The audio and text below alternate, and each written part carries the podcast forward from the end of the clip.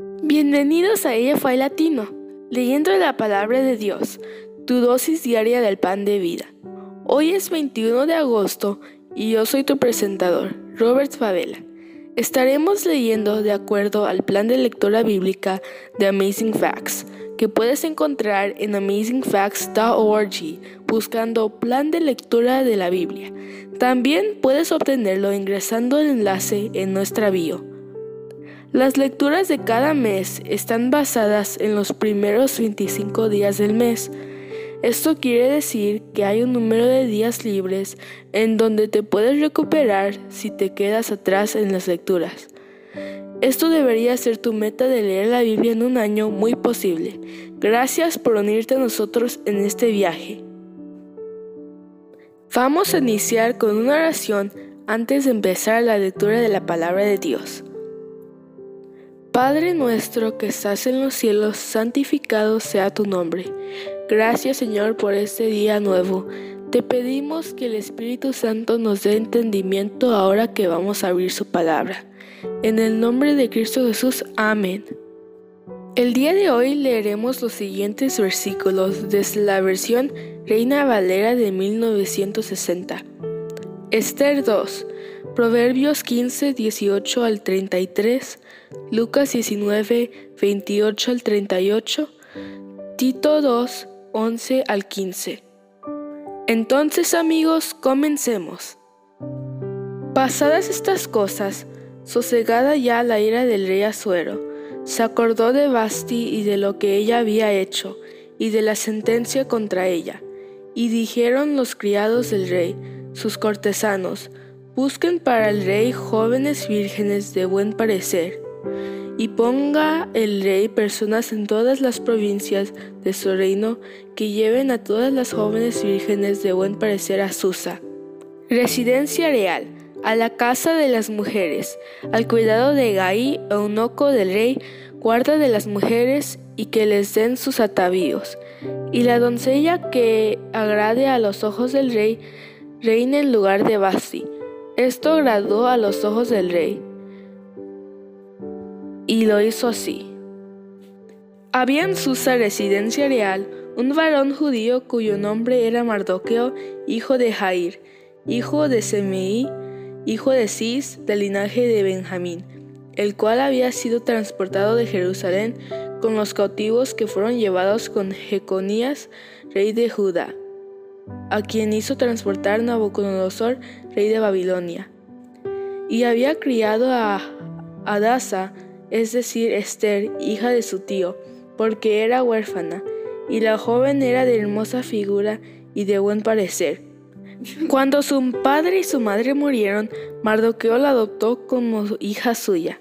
Sucedió pues que cuando se divulgó el mandamiento y decreto del rey, y habían reunido a muchas doncellas en Susa, residencia real, a cargo de Gaí.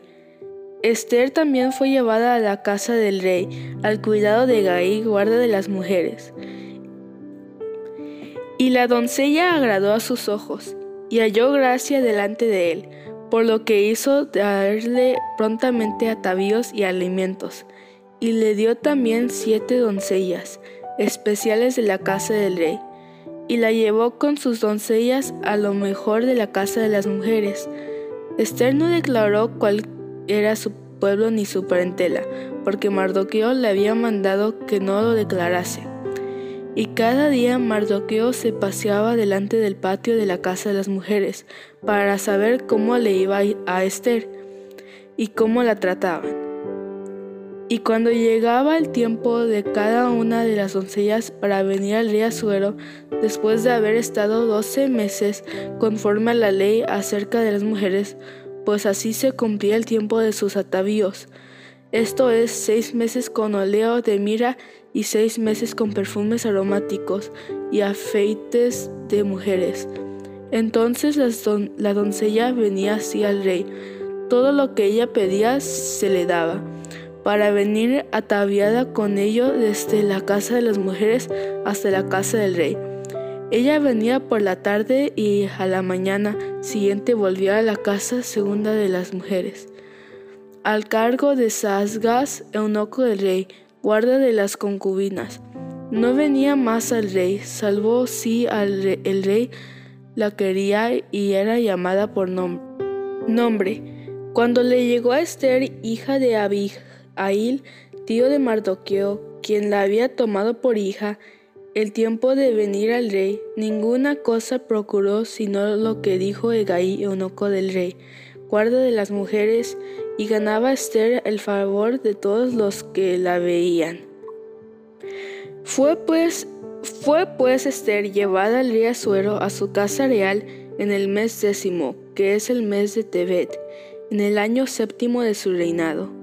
Y el rey amó a Esther más que a todas las otras mujeres y halló ella gracia y benevolencia delante de él más que todas las demás vírgenes, y puso la corona real en su cabeza, y la hizo reina en lugar de Basti.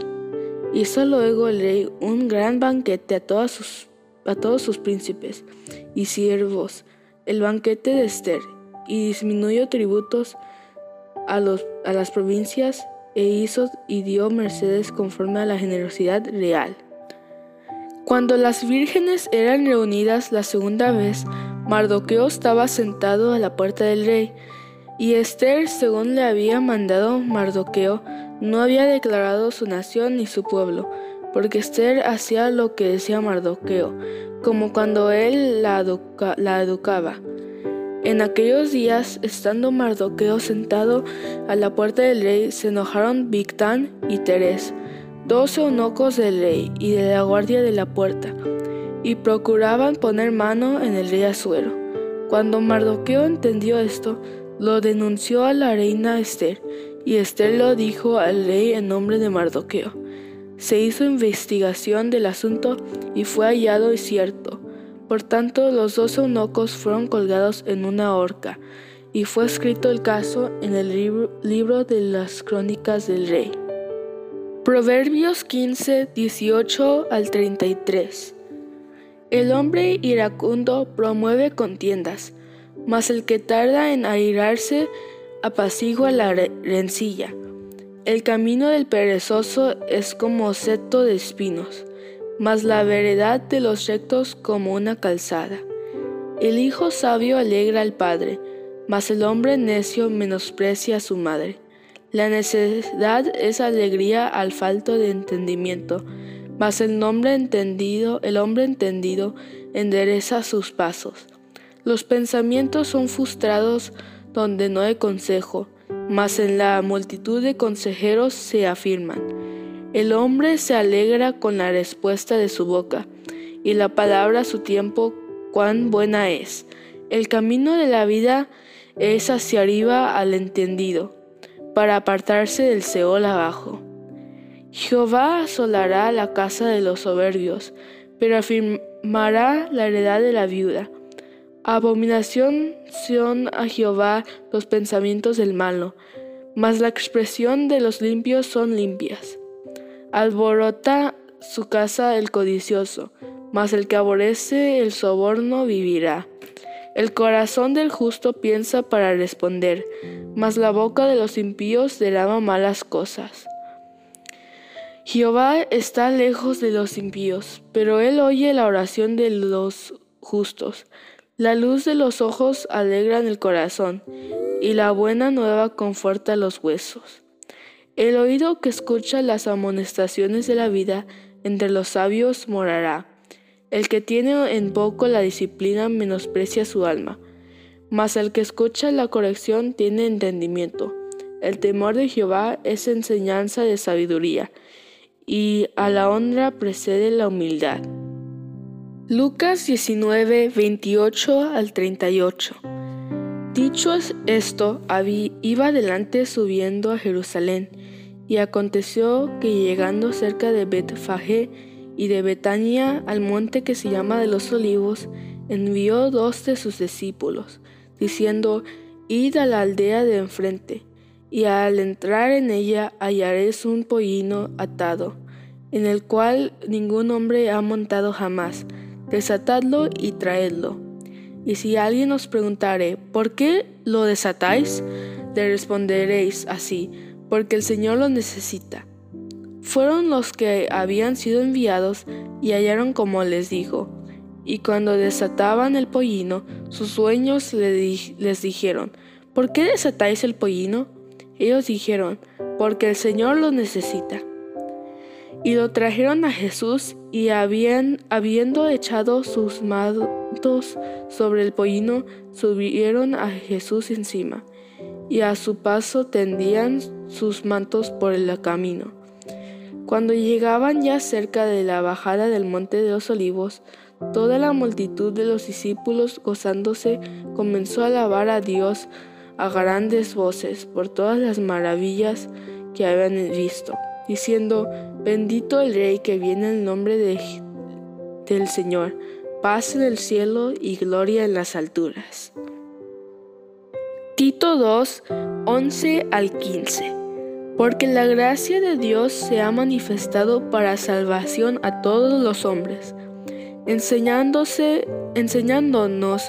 que renunciando a la impiedad y a los deseos mundanos vivamos en este siglo sobria, justa y piadosamente, aguardando la esperanza bienaventurada y la manifestación gloriosa de nuestro gran Padre y Salvador Jesucristo quien, se dio a sí mismo por nosotros para redimirnos de toda iniquidad y purificar para sí un pueblo propio, celoso de buenas obras. Esto habla y exhorta y reprende con toda autoridad. Nadie te menosprecie. Aquí concluye nuestra lectura de la palabra de Dios para este día. Les invito que nos despidamos con una una oración de agradecimiento a Dios por su palabra. Gracias Señor porque hemos leído tu palabra hoy. Quédate este día con nosotros y cuídanos en tu nombre te lo pedimos. Amén. Gracias por unirte a nosotros. Oramos para que la lectura de la palabra de Dios de hoy sea de bendición para ti. Nuestra oración es que el Señor continúe bendiciéndote con sabiduría y entendimiento para lo espiritual y los asuntos temporales en tu diario vivir. Si deseas una oración especial para ti, por favor mándanos un correo electrónico a ellafy.amazingfacts.org o encuéntranos en cualquiera de nuestras redes sociales en Instagram, Facebook y YouTube como Amazing Facts Youth, donde recibiremos tus peticiones de oración.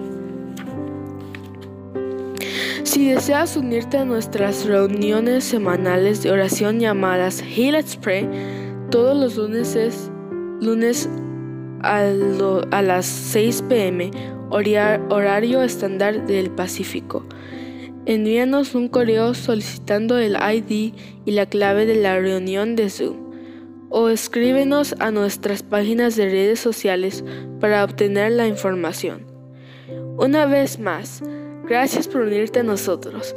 Para despedirnos, disfruta de la siguiente música para que continúes reflexionando en la palabra de Dios hoy.